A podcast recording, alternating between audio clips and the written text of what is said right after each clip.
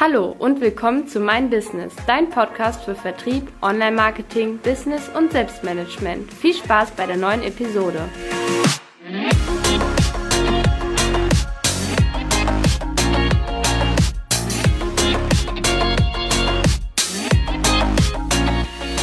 Heute eine neue Podcast-Folge zum Thema Networking. Ähm, schönes Thema, weil es hat mich gerade im Anfangsstadium äh, sozusagen beschäftigt, meiner Selbstständigkeit. Ähm, man kommt einfach nicht drum herum. Man muss ja irgendwie an den Kunden gelangen, irgendwie ähm, sein Produkt, seine Dienstleistung vorstellen. Und da habe ich mich erstmal gefragt, wie ich da ähm, an die Kunden herankomme. Ich habe da jetzt zum Beispiel erstmal ein Xing-Profil erstellt, habe geschaut, dass ich da ein vernünftiges Bild drin habe, dass man auch ähm, vielleicht ein Titelbild nutzt, was schon ein bisschen zu dem ähm, Produkt oder der Dienstleistung erzählt. Und ähm, dann natürlich dementsprechend auch das ähm, Profil insgesamt ausfüllt. Das heißt, äh, so ein bisschen den Werdegang widerspiegeln, ähm, die äh, Fähigkeiten ausfüllen, ähm, wo man sich gerade in welchem Stadium befindet, ob man sich vielleicht noch weiterbilden möchte oder ähm, äh, konkret jetzt äh, in der Selbstständigkeit ist und ähm, auch nur da den Fokus hat. Ähm, ja, da gibt es ja wahrscheinlich auch noch ein paar Tipps, die man da mitnehmen kann, äh, wie man dann mit diesem Profil auch umgeht, weil nur das Profil allein, wenn es da ist, äh, da passiert ja nicht viel. Nee, Deswegen nee. muss man da auch äh, schauen, dass man da ein bisschen interagiert und äh, vielleicht gibt es da so ein paar Netzwerk-Knigge-Tipps, die du uns einmal erzählen kannst. Genau, Armin. ja. Äh, Vanessa, ja, also du hast schon mal einen wesentlichen Punkt äh, benannt. Also wenn man sich entscheidet, auf welchen Kanälen man netzwerkt, ist es auch wichtig, dann ein richtiges Profil zu haben. Das alleine aber führt noch nicht zum Erfolg, so nach dem Motto, hier bin ich und nun kommt alle zu mir. Äh, sondern ich muss natürlich dann auch sehen, dass ich mir ein entsprechendes Netzwerk aufbaue. Und dann ist immer die Frage, wie mache ich das? Also äh, natürlich kann ich Menschen ansprechen nach dem Motto, hallo, äh, du bist doch ähm, in dem und dem Bereich tätig, ich bin Anbieter von Software, lass uns doch verbinden.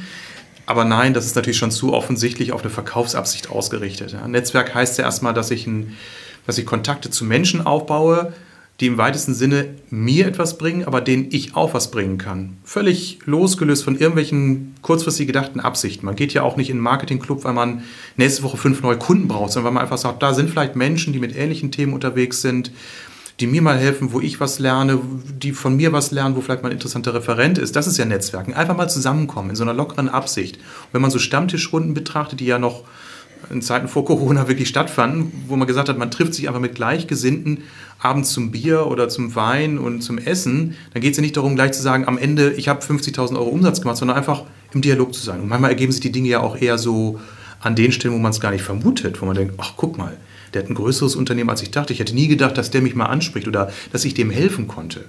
Und da muss man eben einen Grundsatz beim Netzwerken verfolgen.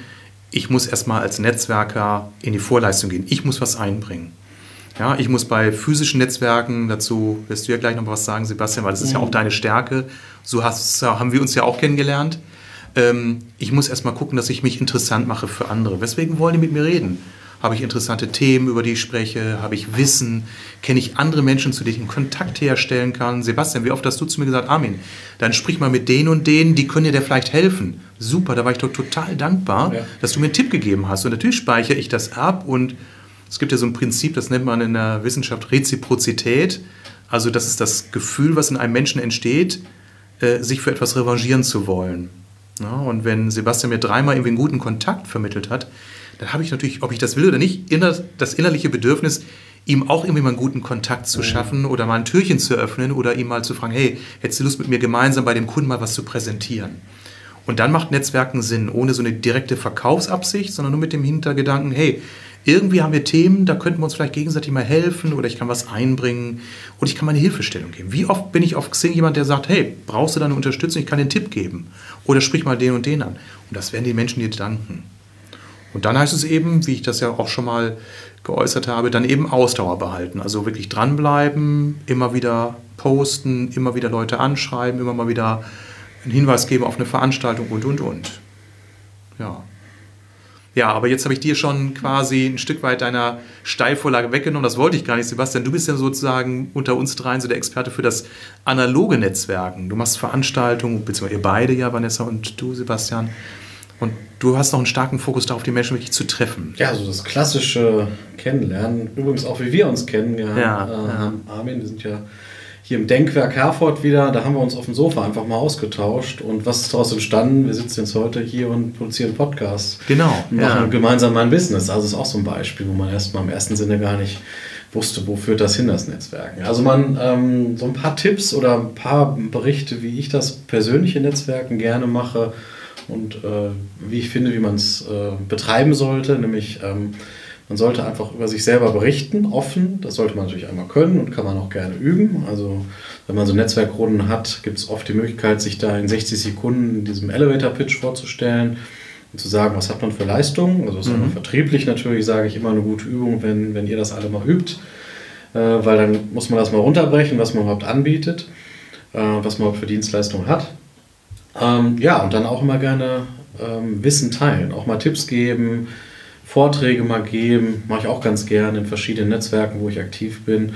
Äh, Wissen teilen, auch wo man jetzt erstmal nicht äh, einen Auftrag daraus generiert oder die Leute dann anschließend anspricht, sondern einfach nur sagt, okay, man positioniert sich dann und sagt, okay, hier ist mein Wissen, ich gebe euch Tipps äh, zum Thema Kaltakquise äh, oder sonstiges. Ähm, das einmal. Ähm, ja, und dann auch Netzwerken ist auch so ein bisschen Prinzip, muss man dann auch manchmal so everybody's darling sein, freundlich sein. Man versteht sich nicht mit, mit jedem immer gleich gut. Bei uns im Team ist natürlich wunderbar, wir verstehen uns ganz toll. Bei der großen Geschäftswelt ist es einfach so, wenn man mit 50 Leuten zu tun hat, dann mag man auch persönlich den einen oder anderen vielleicht mal nicht, aber da muss man auch manchmal einfach sagen, okay, man unterhält sich trotzdem mit jedem, teilt auch da sein Wissen.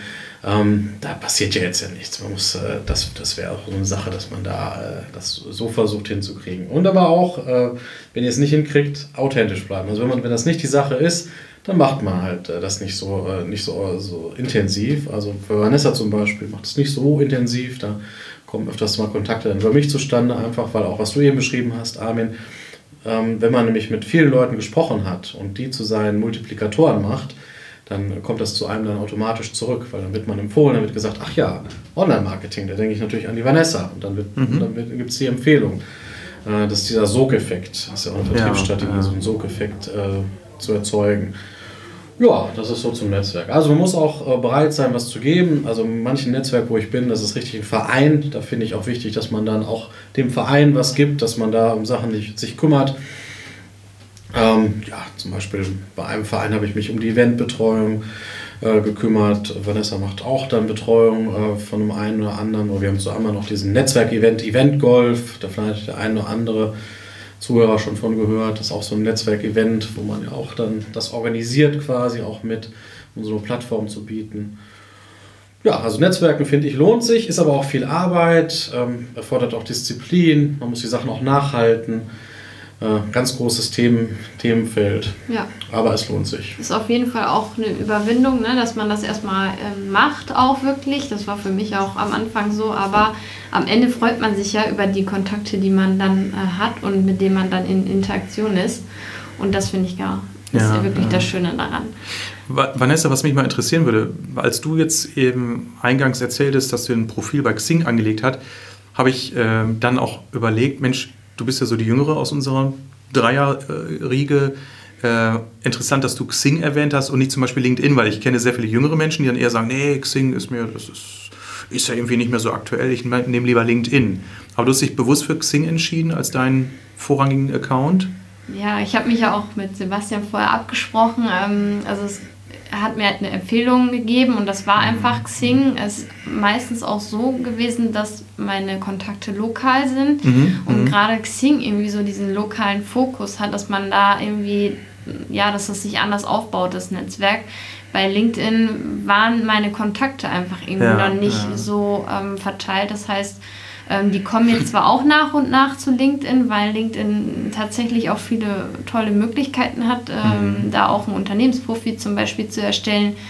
Aber ähm, ja, Genau. Also ich denke, das ist auch nochmal ein wichtiger Hinweis für alle Zuhörer. Äh, und ich sage das auch Kunden, was, was dir gefällt oder nicht, ist völlig egal. Du musst gucken, was bei deinen Kunden konvertiert. Ne? Mhm. Und äh, ich empfehle dann immer, wenn jemand sagt, ich bin mir nicht sicher, ob Xing oder LinkedIn das bessere Portal ist, sage ich immer, mach einen Split-Test. Also teste deine Aktivitäten gleichermaßen auf beiden Kanälen, auch was so Postings anbetrifft, was äh, Beiträge anbetrifft und so weiter und schau einfach, wo du eine bessere, qualitativ oder quantitativ bessere Resonanz erzielst. Und du hast nicht nur was gegeben, was lokalen, den lokalen Radius anbetrifft. Ich habe eine starke Fokussierung auf die Zielgruppe Vertriebsleiter und die sind auf Xing aktiver als auf LinkedIn, mhm.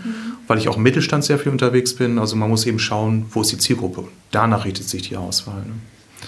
Ja. gut, aber mehr wollen wir auch gar nicht verraten, weil wir haben ja noch ein tolles Event, genau. wo wir dann die Kiste mal richtig aufmachen. Ja, wir sprechen ja jetzt gerade auch über so einen Teil von einem äh, Erfolgsfaktor von Selbstständigen und, und, Unternehmern und deswegen haben wir jetzt ähm, am 20.05 um 11 Uhr. Das geht dann eine Stunde ein Webinar zum Thema Erfolgsfaktoren für Selbstständige und Unternehmer. Und da ähm, diskutieren wir halt über solche Themen, die da eine wichtige Rolle spielen. Und wenn ihr Lust habt, könnt ihr da gerne mit bei sein. Genau. Event ist bei Xing und Facebook. Wir ja. können es kommentieren wahrscheinlich. Auch. Richtig, genau. In den Shownotes werden wir nochmal den Link teilen, das, oder die beiden Links teilen, dass ihr wisst. Ja. Da könnt ihr euch auf jeden Fall über einen Klick anmelden und seid herzlich willkommen. Genau, laden wir uns euch alle herzlich ein, wenn wir uns freuen und uns da sehen. Wir sind dann auch live zugeschaltet. Das ist auch wirklich ein Live-Webinar. Ich finde das auch so eine Todsünde, diese aufgezeichneten sich. Bei uns gibt es alles live, authentisch.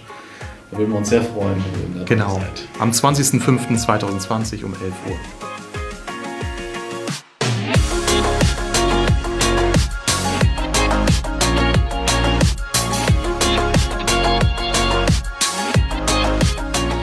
Wenn dir unsere Folge gefallen hat, dann freuen wir uns auf dein Feedback und eine positive Bewertung.